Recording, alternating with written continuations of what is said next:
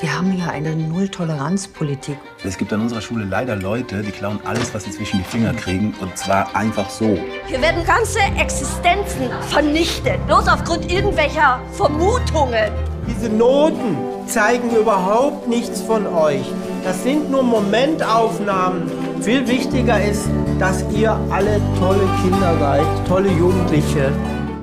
Das waren Ausschnitte aus zwei Filmen, die sich in diesen Tagen mit dem schwierigen, oft unterbelichteten Alltag an deutschen Schulen auseinandersetzen. Einmal der soeben in den Kinos angelaufene Film Das Lehrerzimmer, der auf bedrückende Weise zeigt, wie eine junge, engagierte Lehrerin in Konflikt mit den Moralvorstellungen ihres Kollegiums gerät. Und dann ein Ausschnitt aus dem wirklich sehr eindrucksvollen und zu empfehlenden Dokumentarfilm Herr Bachmann und seine Klasse der dreieinhalb Stunden lang das Porträt eines Lehrers und seiner sechsten Schulklasse zeichnet, deren Jugendliche aus zwölf unterschiedlichen Nationen stammen. Man könnte sich einen solchen Film auch gut über die Grundschule Gräfenau in Ludwigshafen vorstellen. 98 Prozent der Schülerinnen und Schüler dort haben einen Migrationshintergrund. 98 Prozent, das ist eine eindrucksvolle Zahl. Was sich dahinter genau verbirgt und vor allem welche drastische Probleme sie mit sich bringt, darüber spreche ich gleich mit der Direktorin Barbara Mechtle. Das Thema des heutigen FAZ-Podcasts für Deutschland lautet die Schule als Brennpunkt. Als Brennpunkt sozialer, politischer, aber Stichwort ChatGPT auch technologischer Auseinandersetzungen. Wie kann es sein, dass an einer Grundschule schon nach der ersten Klasse ein Drittel aller Kinder versetzungsgefährdet ist? Was für Probleme bringt ChatGPT mit sich? Und was versucht die deutsche Bildungsministerin all dem entgegenzusetzen? Am Ende dieser Folge werde ich Bettina Stark-Watzinger dazu ausführlich befragen. Sie hat soeben verkündet, angesichts der teils katastrophalen Lagen an deutschen Schulen jetzt selbst Einfluss nehmen zu wollen, obwohl sozusagen die Schuldinge ja eigentlich Ländersache sind. Das ist eine Revolution, so jedenfalls Experten, aber führt sie auch zu etwas revolutionär Besserem? Mein Name ist Simon Strauß, heute ist Montag, der 8. Mai und ich freue mich sehr, dass Sie mit dabei sind. Ich bin jetzt verbunden mit Barbara Mechtle, die seit fast 20 Jahren an der Grundschule Gräfenau in Ludwigshafen im schönen Rheinland-Pfalz unterrichtet und dort seit drei Jahren auch Direktorin ist. Ich grüße Sie, Frau Mechtle. Guten Tag, Herr Strauß. Frau Mechtle, es ging durch die Presse. 40 von 132 Kindern ihrer ersten Klasse haben die Lernziele bisher nicht erreicht. Wie erklären Sie sich das? Was bedeutet das? Also die Ursachen sind vielfältig. Da ist natürlich ein Sprachproblem, das hier signifikant ist bei einer Schule mit 98 Prozent Kindern mit Migrationshintergrund, ist die deutsche Sprache das, was prinzipiell oftmals fehlt. Aber wir stellen auch verstärkt fest, dass die Vorläuferfähigkeiten, die sie normalerweise aus der Kita mitbringen, dass diese fehlen. Das hängt zum Teil damit zusammen, dass die Kinder natürlich, man weiß es ja, die Kita-Plätze sind rar und fehlen.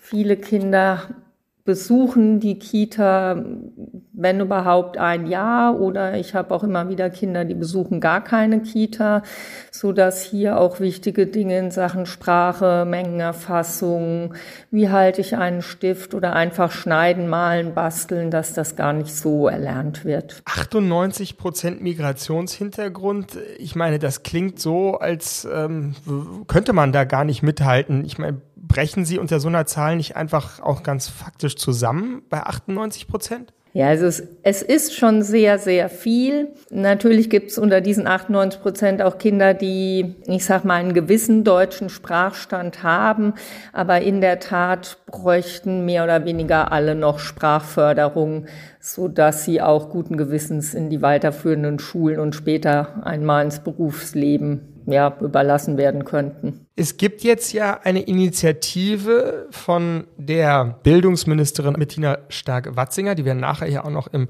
Podcast begrüßen werden. Und die hat jetzt ein Programm aufgelegt, das explizit sozusagen Brennpunktschulen unterstützen soll. Und zwar abhängig, sozusagen Gelder werden ausgesetzt, abhängig von den Anteil der Kinder und Jugendlichen mit nicht deutscher Herkunftssprache und den Anteil armutsgefährdeter Kinder. Halten Sie das für eine richtige Initiative? Würde sie Ihnen helfen? Das wäre mit Sicherheit ein Ausgangspunkt, wobei man muss auch noch mal unterscheiden, wenn Sie sagen nicht deutsche Kinder. Ich habe auch viele Kinder, die durchaus eine deutsche Staatsbürgerschaft haben, aber deren Familiensprache andersweitig aussieht. Also ähm, von daher sprechen wir von Kindern mit Migrationshintergrund, wenn die Familiensprache nicht deutsch ist. Aber hier noch mal genauer hinzugucken, welche Schule bräuchte es denn, das wäre mit Sicherheit sinnvoll als ein Gießkannenverfahren. Mhm, mhm. Wie sind Sie denn mit den Eltern eigentlich jetzt im Kontakt? Gibt es da jetzt eine große, eine, eine Scham eigentlich auch durch diese viele mediale ähm, Aufmerksamkeit, die, die Ihre Schule jetzt bekommen hat? Unsere Kinder können nicht? Nein, also ich weiß gar nicht, inwiefern die Eltern diese Pressemitteilung alle mitbekommen. Natürlich wurde ich von dem einen oder anderen Kind angesprochen, oh, Frau Mächtle, ich habe dich im Fernsehen gesehen. Aber ob die jetzt die Tragweite so erfassen, weiß ich nicht, weil viele Eltern können natürlich selbst kein Deutsch und je nachdem, wie lange sie hier in Deutschland sind, kennen sie sich mehr oder weniger gut, sage ich mal, in der Bildungslandschaft aus. Das ist völlig natürlich in meinen Augen. Jetzt haben Sie ja auch, wenn ich das richtig verstanden habe, durchaus ähm, die Initiative, dass Sie nicht äh, ausgebildete Lehrkräfte in die Schule holen, einfach um zu bei ganz banalen Dingen zu unterstützen, wie eben das Herausholen von Mäppchen oder Stiften oder so. Ist da aber nicht Tor und Tür geöffnet dann, dass man den Lehrerberuf, auch den Grundschullehrerberuf, entprofessionalisiert, entqualifiziert? Jein, man kann es so auffassen, da gebe ich Ihnen recht, aber Sinn und Zweck ist einfach, äh, die Lehrkräfte zu entlasten, dass die ihrem, sozusagen ihrem Ursprungsgeschäft, dem Unterrichten und der Wissensvermittlung überhaupt nachgehen können. Denn wenn Sie eine Klasse mit 22, 23 Erstklässler haben und Sie müssen erst mal bei 18 Kindern das Heft oder das Buch auf der richtigen Seite aufschlagen, kommen sie nicht mehr viel zum Unterrichten. Ähm, da wir alle wissen, dass auch der Lehrermangel nach wie vor hoch ist, fange ich natürlich an, Dinge zu fordern oder zu wünschen, die vielleicht noch realisierbar sind. Natürlich wäre es ein Traum, wenn man mehr ausgebildete Lehrkräfte hätte, aber die gibt es im Moment nicht. Und von daher wäre vielen Schulen, nicht nur meiner, sondern vielen Schulen in Ludwigshafen schon mit diesen sogenannten PES-Kräften geholfen. Es sind oft mal auch Lehramtsstudenten, die der Lehrkraft einfach unterstützend zur Hand gehen. Heute gerade wird ähm, der sogenannte Lehrkräftepreis verliehen, also der Oscar für die besten Lehrerinnen und Lehrer. Wenn Sie jetzt ähm, einem jungen Menschen, der uns zuhört, in ein paar Sätzen mal sagen sollten, warum der Beruf des Grundschullehrers, der Grundschullehrerin attraktiv ist, wie würden Sie das am besten machen? Er ist attraktiv, weil man die unglaubliche Chance hat, einem jungen Menschen Bildungschancen zu eröffnen und damit auch die Teilnahme an der Gesellschaft, weil man einen Wahnsinnslernfortschritt bei den Kindern sieht und nicht zuletzt, weil diese Kinder unglaublich dankbar sind, wenn man ihnen hilfreich unter die Arme greift. Und das sind die Schülerinnen und Schüler an der Grundschule in Gräfenau sicher auch. Ich danke Ihnen sehr, Frau Mechtle, für Ihre Zeit und ähm, alles Gute für Sie. Kein Problem. Danke Ihnen auch. So, jetzt haben wir schon einmal in der Nahaufnahme gesehen, wie herausfordernd die Lage an den Schulen on the ground wirklich ist, vor welchen Problemen jetzt gerade heute, in diesem Moment, viele Schulleiterinnen und Lehrer stehen. Die Migrationskonferenz, die ja in wenigen Tagen startet, wird auch das Thema Schule auf der Agenda haben, denn die Integrationsherausforderungen, vor denen dieses Land als Ganzes steht, werden dort in der Schule oft zum ersten Mal wirklich greifbar. Es sind aber nicht nur die sozialen Herausforderungen, die beim Thema Schule gerade viele umtreibt, dazu kommen auch noch die technologischen. ChatGPT ist ja gerade in aller Munde, dieses hyperintelligente Programm, das Antworten auf fast alle Fragen hat. Auch etwa auf Fragen, die bei Abiturprüfungen gestellt werden. Gerade laufen sie ja wieder landesweit. An dieser Stelle toi toi toi und alle Daumen sind gedrückt. Und meine Kollegen Anna Balley und David Bucklacher haben einmal ausprobiert, wie ChatGPT auf eine Deutsch-Abituraufgabe reagiert. Und da hören wir jetzt mal rein. Wir haben ChatGPT eine aktuelle Abiturprüfungsaufgabe aus Baden-Württemberg für das Fach Deutsch lösen lassen. Interpretiere den Kurzprosatext Der Eremit von Alfred Polger als Abituraufgabe, lautete der Befehl. Und hier sind zwei Absätze aus der generierten Antwort der KI. Der Text drückt die Sehnsucht des Eremiten nach Ruhe, Stille und innerem Frieden aus. Die Höhle, in der er lebt, wird als Ort der Geborgenheit und des Schutzes beschrieben, an dem er sich von den Belastungen und Konflikten des Alltags abschotten kann. Dies kann als Metapher für den Rückzug von der äußeren Welt und die Suche nach innerer Harmonie und Selbstfindung interpretiert werden. Insgesamt lässt sich der Eremit als eine Reflexion über die menschliche Suche nach innerer Erfüllung, spiritueller Erleuchtung und dem Verhältnis zur Gesellschaft interpretieren. Der Text lädt dazu ein, über die Bedeutung von Einsamkeit und Rückzug nachzudenken und die Balance zwischen sozialer Interaktion und innerem Wachstum zu finden. Die Aufgabe war zwar nur eine von insgesamt drei Teilaufgaben des Deutschabiturs, aber trotzdem. Für eine Abiturprüfung, in der die Schüler insgesamt 345 Minuten Zeit haben und teilweise um die 2000 Wörter schreiben, scheint der Text von der KI mit nur 322 Wörtern etwas kurz geraten zu sein. Wenn man den Chat jedoch im Anschluss nach bestimmten Analyseaspekten fragt, wie der Erzähltechnik oder der Sprache, spuckt er nochmal ein paar scheinbar schlaue Absätze raus, mit denen die Interpretation auf eine angemessene Wortzahl verlängert werden könnte. Ob ChatGPT mit seiner Interpretation tatsächlich das Abitur bestehen würde, können nur die Deutschlehrer oder der Prüfungsausschuss entscheiden. Bemerkenswert ist aber trotz alledem, dass die KI innerhalb von circa 30 Sekunden eine Interpretation generiert, für die ein Schüler höchstwahrscheinlich eine ganze Unterrichtsstunde brauchen würde. Ein ziemlich beeindruckendes Ergebnis, das muss man mal konstatieren. Aber was bedeutet das für die Zukunft, für das Lernen, für das Unterrichten? Wird sich unser Bildungsbegriff bald fundamental wandeln müssen? Wie kann man Qualität in Zukunft überhaupt noch messen? Sind Noten dafür das Richtige oder geht es vielmehr um Fähigkeiten?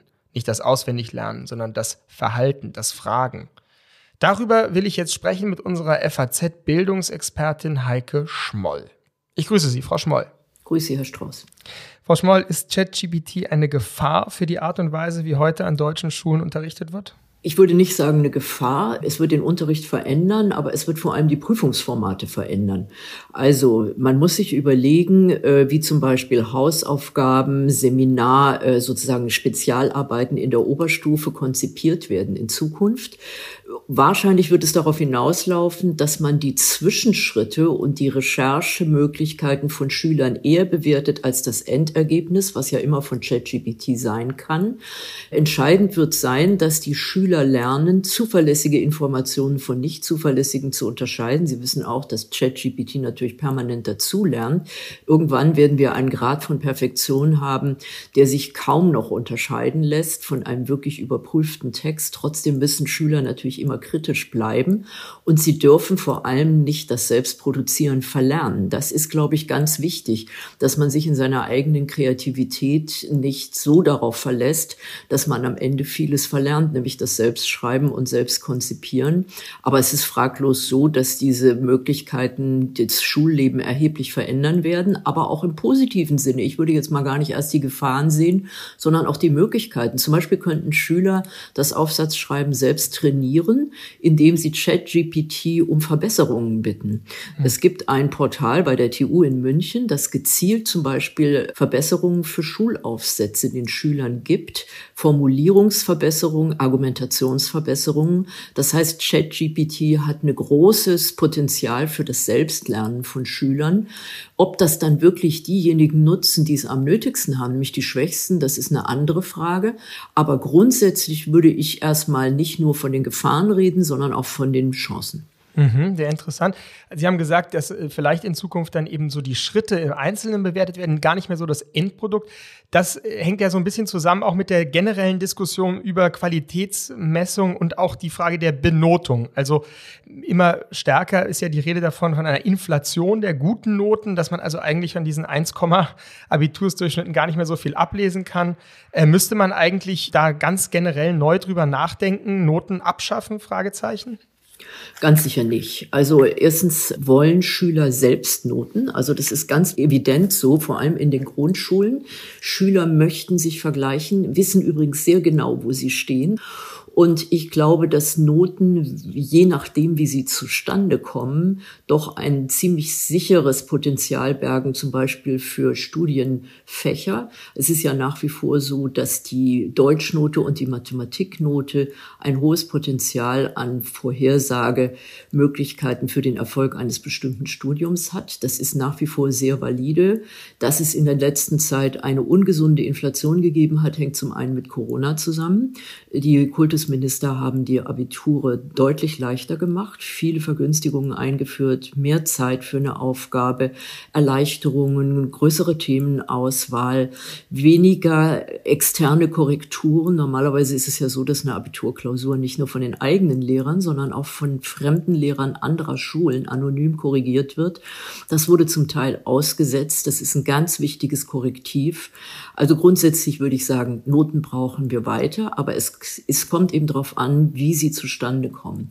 Das Ganze hängt damit zusammen, dass wir im Grunde die sogenannten Bildungsstandards, also das, was erwartet wird, am Ende einer bestimmten Schulstufe und Klasse nicht wirklich umgesetzt haben. Das heißt, die Bezugsnorm, die eigentlich für alle gilt, ist von den Lehrern nicht wirklich in den Unterricht umgesetzt worden, sondern die Lehrer suchen sich Bezugsnormen in der Klasse. Das heißt, das Entscheidende für eine Note ist sozusagen der jeweilige Leistungsstand der Klasse. Wenn der sehr niedrig ist, wird die Note notgedrungen besser sein, aber weniger erwarten. Und das darf eigentlich nicht sein, denn damit kann es keine Vergleichbarkeit geben. Darum muss es aber gehen. Es muss die Gleichwertigkeit der Lebensverhältnisse geben und deshalb muss es auch eine Vergleichbarkeit bei Noten geben. Und ein anderes, gerechteres Verfahren gibt es nicht als Notengebung. Auch verbale Beurteilungen sind das nicht. Mhm. Stichwort verbale Benotung ist ja überhaupt die grundsätzliche Frage des äh, verbalen Ausdrucksfähigkeit. Sie haben heute in der, in der FAZ die neue Berliner Bildungssenatorin interviewt, die ein sogenanntes Kita-Chancenjahr für Kinder mit Sprachförderbedarf angekündigt hat in dem Koalitionsvertrag. Ist das denn, wenn wir jetzt mal an den Anfang sozusagen des, der Schullaufbahn gehen, ist das das größte Problem, die mangelnde Sprachkenntnis? Definitiv. Die Sprachbestandsfeststellungen, die es in allen Ländern gibt, die übrigens auch in allen Ländern verpflichtend sind, müssen wirklich stattfinden. Wer nicht kommt, muss dazu gezwungen werden, dazu hin, hinzugehen. Das war das große Problem in Berlin, dass einfach 70 Prozent gar nicht erst gekommen sind im Grunde kann man denen dann eben auch nicht helfen. Also wir müssen eigentlich eine Sprachstandsfeststellung spätestens im Alter von fünf Jahren machen, damit wir überhaupt eine Chance haben, besser wäre es noch mit vier Jahren, damit wir eine Chance haben, Kinder auf einen Stand der Bildungssprache zu bringen, die nicht das erste Schuljahr schon zum Scheitern verurteilt sein lassen und ihnen nicht die gesamte Grundschulzeit schon als eine einzige Frustration erscheinen lässt. Das halte ich für extrem wichtig. Also wenn wir schon von Chancengerechtigkeit und Bildungsgerechtigkeit reden, dann müssen wir diese Voraussetzungen erfüllen. Ich halte den neuen Berliner Plan mit diesem Chancen, Kita-Chancenjahr für nicht sehr erfolgreich, wenn man Kindern dann einfach acht Monate ähm, Bildungs- oder acht Stunden Kita-Besuch gibt, ohne dass da gezielt gefördert wird, dann werden sie hinterher auch nicht besser sprechen. Das Entscheidende ist, dass äh, aus einer Sprachdefizitsfeststellung auch wirklich eine verpflichtende Förderung werden muss, sonst bringt das alles gar nichts. Mhm. Das scheint ja jetzt aber auch ähm, die Bildungsministerin verstanden zu haben, die jetzt in diesen Tagen ein neues Startchancenprogramm sehr ins Zentrum stellt. Wo sehen Sie die größten Chancen, wo die größten Probleme bei diesem Vorschlag aus Ihrem Ministerium? Also grundsätzlich ist es immer ein Problem, wenn der Bund ein Programm auflegt, dann ist das selten passgenau zu dem, was die Länder schon haben. Ähm, und es ergeben sich natürlich immer jede Menge Streitpunkte. Also das Entscheidende ist erstmal, wer finanziert es. Ähm, und auch daran kann es scheitern. Also die Bildungsministerin will ja die Bildungsmilliarde, die sie übrigens noch nicht hat, die der Finanzminister aber angekündigt hat, in dieses Startchancenprogramm äh, stecken. Es werden insgesamt 4000 Brennpunktschulen Schulen gefördert werden. Aber sie möchte, dass die Länder genau eine Milliarde gegenfinanzieren. Die Länder sagen aber, Moment mal, wir machen ja schon so viel für die Brennpunktschulen. Also Berlin zum Beispiel gibt unendlich viel Geld gerade in diese Schulen. Ein finanzielles Problem haben die gerade nicht. Die haben ein Personalproblem. Und die Länder sehen überhaupt nicht ein und sehen das auch haushaltstechnisch äh, für nicht durchsetzbar, nochmal eine Milliarde dazu zu berappen. Dann ist, gibt es drei Säulen. Das erste ist Schulausbau und zwar nicht irgendwas, sondern gezielt irgendwelche Lernräume, die ansprechend sind, die gerade diese Schüler besonders fördern. Äh, das zweite ist ein Chancenbudget. Das halte ich für sinnvoll. Also ein, ein Betrag, den die Schulen selbstverantwortlich verwalten können, um bestimmte Schüler gezielt zu fördern. Und drittens Schulsozialarbeiter. Das Problem ist aber, die Schulsozialarbeiter muss es ja auch geben. Und es ist jetzt schon ein Problem, die zu gewinnen. Also es arbeitet mit vielen Unbekannten. Was der Bund dieses Mal macht, aus der Erfahrung von anderen Programmen, er möchte wirklich sozusagen eine Erfolgskontrolle engmaschig. Also bei allem, was ausgegeben wird, das muss nachgewiesen werden und es muss vor allem auch der Erfolg belegt werden mit Zwischenevaluationen und Zwischenberichten. Ähm, die Gefahr dabei ist immer, so sehr das nachvollziehbar ist, dass man eine Erfolgskontrolle macht, dass man eigentlich Zwischenberichte schreiben muss, äh, bevor irgendwelche Erfolge da sind, beziehungsweise zu viel Zeit in das Schreiben von Berichten und Evaluationen geht, äh, statt in die Arbeit zu fließen. Trotzdem ist es grundsätzlich äh, richtig. Allerdings haben eben viele Länder auch schon ähnliche Programme und das muss sinnvoll verzahnt werden. Schleswig-Holstein hat zum Beispiel ein Programm, das nennt sich Perspektivschulprogramm, stärkt die Schulleitung, wurde ursprünglich entwickelt mit der Wübben-Stiftung, wird das Land jetzt übernehmen und da muss es eben eine sinnvolle Anknüpfung auch mit dem Startchancenprogramm geben. Mhm. Das ist die sehr differenzierte und deswegen wahrscheinlich auch zu Recht skeptische Meinung unserer Bildungsexpertin Heike Schmoll. Ich danke Ihnen sehr für das Gespräch. Gerne. Das Problem an unseren Schulen ist eben nicht nur finanzieller, sondern auch personeller Art, sagt Heike Schmoll. Und diesen Gedanken will ich jetzt gleich mit hinübernehmen ins nächste und letzte Gespräch für heute. Sicherlich die prominenteste meiner Gesprächspartnerinnen. Es sind heute, wenn ich richtig sehe, ausschließlich Frauen. Welches Geschlecht ChatGPT hat, weiß ich natürlich nicht, aber nehmen wir einfach einmal an, auch weiblich. Jedenfalls die prominenteste ist Bettina Stark-Watzinger. Sie ist seit dem 8. Dezember 2021 Bundesministerin für Bildung und Forschung im Kabinett Scholz und seit April 23 auch stellvertretende Bundesvorsitzende der FDP. Ich grüße Sie, Frau Stark-Watzinger. Hallo, guten Tag, Herr Strauß. Frau Stark-Watzinger, zu Beginn dieser Podcast-Folge haben wir den erschütternden Bericht einer Grundschulleiterin aus Ludwigshafen gehört, wo ein Drittel der Kinder schon nach der ersten Klasse droht sitzen zu bleiben, weil hier die einfachsten Wörter und Kompetenzen nicht beherrscht werden. Was empfinden Sie, wenn Sie so etwas hören? Ja, das schmerzt, das kann uns auch nicht ruhen lassen, denn es gibt ja zwei Punkte, die sind da unheimlich wichtig. Wenn wir wirklich ähm, in unserem Land erreichen wollen, dass die Leistung von jedem Einzelnen über den Lebensweg entscheidet und nicht die Herkunft, dann müssen wir hier ansetzen, Chancen geben. Das Zweite ist natürlich, wir sehen ja auch viel zu viele junge Menschen, die die Schule ohne Abschluss verlassen. Das ist schlecht für ihren Lebensweg. Wir geben ihnen eben nicht die Brücke in die Zukunft, aber auch für uns als Gesellschaft, denn wir brauchen sie ja. Wir brauchen die klugen Köpfe und wir brauchen die fleißigen Hände und vielleicht auch die Einsteins. Äh, und deswegen müssen wir hier Abhilfe schaffen. Abhilfe schaffen, das ist ja das Stichwort, was Sie, glaube ich, jetzt versuchen mit einem Startchancenprogramm, 5 Milliarden Euro in einem Zeitraum der nächsten zehn Jahre für genau solche Brennpunktschulen. Der Streitpunkt ist jetzt aber, dass Sie neue Kriterien der Förderung aufstellen wollen. Bislang haben die Länder darüber ja mehr oder weniger selbst entschieden. Warum wollen Sie da auf einmal reinreden? Es geht ja darum, dass wir uns gemeinsam Ziele setzen. Wir können viel bewegen im Bereich Bildung, wenn wir eben zusammenarbeiten. Und mit dem Startchancenprogramm wollen wir drei Dinge ändern. Das eine ist, dass wir uns diese Ziele setzen und dann aber auch genau dorthin gehen, wo es am schwierigsten ist, in Brennpunktschulen, wo eben die Herausforderungen am größten sind. Denn die Chancenarmut, die wird ja nicht nach der Einwohnerzahl verteilt. Also das ist ja bisher eines der Kriterien, um Geld zu vergeben.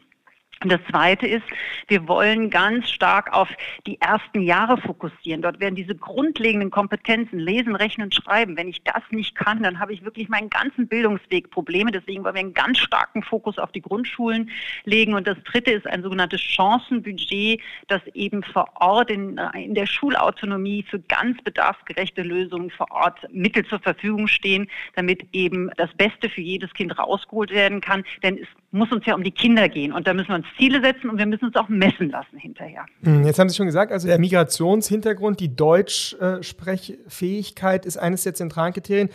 Jetzt sagen aber Länder wie zum Beispiel Sachsen, wo die Ausländerquote nicht so hoch ist, dass das nicht geht. Von dort heißt es, die Kriterien für die Mittelvergabe seien in jedem Fall nicht akzeptabel. Kann man sich vorstellen, weil die ja dann auch weniger Geld bekommen würden. Was machen Sie aber, wenn sich jetzt solche Länder querstellen? Also wir haben ja nicht nur ein Kriterium, sondern wir haben drei Kriterien angelegt, auch in Zusammenarbeit mit der Wissenschaft und vor allen Dingen auch, wo wir die Daten haben. Denn unser Land ist ja nicht so, dass wir überall alle Daten zur Verfügung hätten. Manchmal ist ja auch der Datenschutz äh, wirklich sinnvoll und äh, insofern drei Kriterien. Das ist einmal die Frage, ähm, ob die Familien im unteren Einkommensviertel sind, also ob sie SGB-Bezug haben. Das zweite ist die Migration und das dritte ist aber auch die Wirtschaftskraft eines Landes. Insofern ist es eine Kombination, damit jedes Bundesland davon profitieren kann. Mhm, aber selbst auch Ihre grünen Koalitionspartner, wenn ich das richtig verstanden habe, Nina Starr, bildungspolitische Sprecherin der Grünen Fraktion, sieht beim Kriterium Migration ja zum Beispiel Gesprächsbedarf, weil sie sich auf einen jüngsten Chancenmonitor des Münchner IFO-Zentrums für Bildungsökonomik bezieht und sagt, da ist die Migration gar kein entscheidendes Kriterium für sozusagen Bildungschancen oder nicht, sondern eher eben das Einkommen der Eltern. Also da scheint ja noch Unklarheit zu sein oder da ist man sich nicht einig, auch in der Koalition über diese Kriterien. Also der Chancenmonitor hat ja nochmal ein wirkliches Schlaglicht darauf gelegt, ähm, wenn eben bestimmte Kriterien nicht stimmen, zum Beispiel Eltern im SGB-Bezug oder keinen Bildungsabschluss, 21,3 Prozent gehen auf äh, Gymnasium, bei anderen Kindern sind es über 80 Prozent. Aber dort sind mehrere Kriterien angelegt, die auch richtig sind, nur da haben wir gar nicht die Datenpunkte. Zum Beispiel ist ein Kriterium, ob die Eltern einen Bildungsabschluss haben, welchen Bildungsabschluss sie haben. Aber das haben wir ja gar nicht. Das heißt, wir müssen ja schauen, was macht Sinn und ähm, was ist auch umsetzbar. Es soll ja auch kein Bürokratiemonster werden. Wir wollen ja zügig, damit äh, wirklich jetzt äh, wir zusammen mit den Ländern auch zügig anfangen können, um eine Trendwende zu erreichen. Zusammen mit den Ländern ist vielleicht nochmal ein wichtiges Stichwort, weil die Länder selber ja auch wiederum schon seit längerer Zeit Programme für solche Brennpunktschulen aufgelegt haben. Also beispielsweise hier in Berlin gibt es das ja schon. Und da kann man ja auch sagen, dieses Problem ist nicht nur ein finanzielles Problem, so wie Sie es jetzt angehen, sondern vor allem auch ein Personalproblem. Also es gibt einfach zu wenig Lehrerinnen und Lehrer. Und diesen Beruf macht man ja nicht attraktiver, indem man einfach mehr Geld bezahlt, oder? Ich bin bei Ihrem letzten Satz vollkommen bei Ihnen. Es geht nicht nur um Geld. Bei Bildung ist zwar jede Investition in Bildung ist eine tolle Investition in die Zukunft unserer jungen Menschen und damit auch von uns, aber es geht auch darum, wie wir es machen. Und wir gehen ja hier auch neue Wege. Wir gehen ja den Weg auch, ähm, uns wissenschaftlich begleiten zu lassen und Daten zu erheben und immer wieder uns prüfen zu lassen. Die Länder haben teilweise wirklich auch schon tolle Sachen aufgelegt, aber jetzt geht es darum, dass wir nochmal in einen gemeinsamen Kraftakt eben über zehn Jahre, das Programm ist ja auch kein Zwei-Jahres-Programm, sondern es ist langfristig angelegt und es stehen pro Jahr von Bundesseite ähm, eine Milliarde Euro zur Verfügung. Wir erwarten natürlich auch, dass die Länder sich daran beteiligen. Das ist ja eine gemeinsame Kraftanstrengung. Ähm, und das heißt, diese Langfristigkeit, eben auch das neue Aufsetzen mit Blick auf, dass wir uns prüfen lassen, Daten und eben auch die Schulautonomie und gezielt dorthin gehen, wo es schwierig ist. Diese Kombination, ähm, ich glaube, zusammen können wir diesen Mehrwert schaffen. Hand aufs Herz, Frau Ministerin, die mussten das Programm schon einmal einmal verschieben? Wann wird es jetzt losgehen? Wann werden die ersten Mittel ausgezahlt? Nein, verschoben haben wir es nicht. Wir haben wirklich intensiv gearbeitet, dass wir ein Konzept haben, das dann auch äh, wirklich hieb- und stichfest ist. Und wir haben mit der Wissenschaft, mit der Zivilgesellschaft und auch mit den bestehenden Programmen, die haben wir uns angeschaut. Wir wollten eben jetzt etwas vorstellen, was auch so ist, dass man es ähm, gut verhandeln kann, damit wir nächstes Jahr in die Umsetzung gehen können. Nächstes Jahr. Jetzt vielleicht zum Abschluss noch mal eine Frage aus einem anderen Bereich, die aber auch, glaube ich, eine große Herausforderung für die Schule Schule äh, darstellt. Äh, jedenfalls haben wir das hier in der Sendung einmal gezeigt, indem wir ein ChatGBT eine der Abituraufgaben aus Baden-Württemberg gegeben haben und doch sehr erstaunt waren, wie gut da die Antworten war. Eine Interpretation einer Kurzgeschichte von Alfred Polger. Also mit anderen Worten, wie stehen Sie zu der Frage ChatGBT? Wird das nicht eine enorme Herausforderung sein für die Schulen in diesem Land und überhaupt? Wir brauchen klare Regeln, aber es ist auch eine Chance. Äh, KI wird sich ja in alle Bereiche unseres Lebens umsetzen. Wir werden damit arbeiten. Und deswegen ist es ja auch wichtig, dass man in der Schule schon lernt, damit umzugehen. Die Chancen sieht, die Potenziale, aber natürlich sich auch fragt, was heißt das dann für das Lernen und den Schulalltag? Und insofern äh, brauchen wir eben jetzt die breite Diskussion, wie wir es einsetzen. Beim Taschenrechner haben wir es auch geschafft, mhm. ja, dass wir uns diese klaren Regeln geben, aber uns nicht von der Zukunft abmelden, indem wir eine, äh, eine Technologie nicht nutzen. Wir brauchen eigentlich eine Willkommenskultur für Innovation, die nicht blauäugig und naiv ist, aber immer auch die Potenziale sieht. Also kein Moratorium. Kein Moratorium, aber wir müssen eben intensiv jetzt in den Austausch gehen. Was heißt das für Prüfungen? Wie müssen Prüfungen aussehen? Ähm, was für neue Kompetenzen brauchen wir, um damit umzugehen? Ich habe es ausprobiert. Ich merke, ich muss ziemlich genau planen, was ich eigentlich hinten raus haben will und die Konditionen setzen. Also vielleicht auch mal sehen, was brauche ich für Kompetenzen in Zukunft, ähm, um eben mit neuen Technologien auch arbeiten zu können, die Balance finden zwischen ähm, die Risiken sehen, also nicht eine Technologie per se ähm, ähm, verdammen und verbieten, aber eben sich die Regeln zu geben. Das ist beruhigend, wenn auch die Bildungsministerin noch dazu lernt, auch bei diesen, dieser Technologie, Frau Stark-Watzinger. Ich danke Jeden Ihnen Tag. sehr. danke Ihnen fürs, fürs Gespräch und für Ihre Zeit. Ich danke Ihnen. Eine Brücke in die Zukunft bauen, das ist sowieso nie ganz einfach. Aber beim Thema Schule scheint es ein besonders riskantes Unterfangen. Wie soll man die Kluft zwischen Bund und Ländern schließen? Welche Kriterien wählen für die passgenaue Förderung, damit es nicht zum Gießkannenprinzip kommt, wie die Grundschulleiterin vom Anfang befürchtete.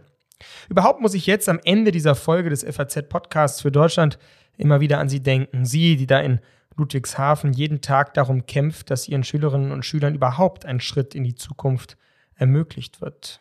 Vor Ihrer Arbeit können wir alle, glaube ich, gar nicht genug Respekt haben. Schulen, so stelle ich es mir manchmal vor, sind vergleichbar mit den Kanarienvögeln im Bergbau. Wenn die anfangen, an ihren Käfiggittern zu rütteln, dann wird es ernst. In diesem Sinne würde ich die Stimme aus Ludwigshafen gerne verstehen.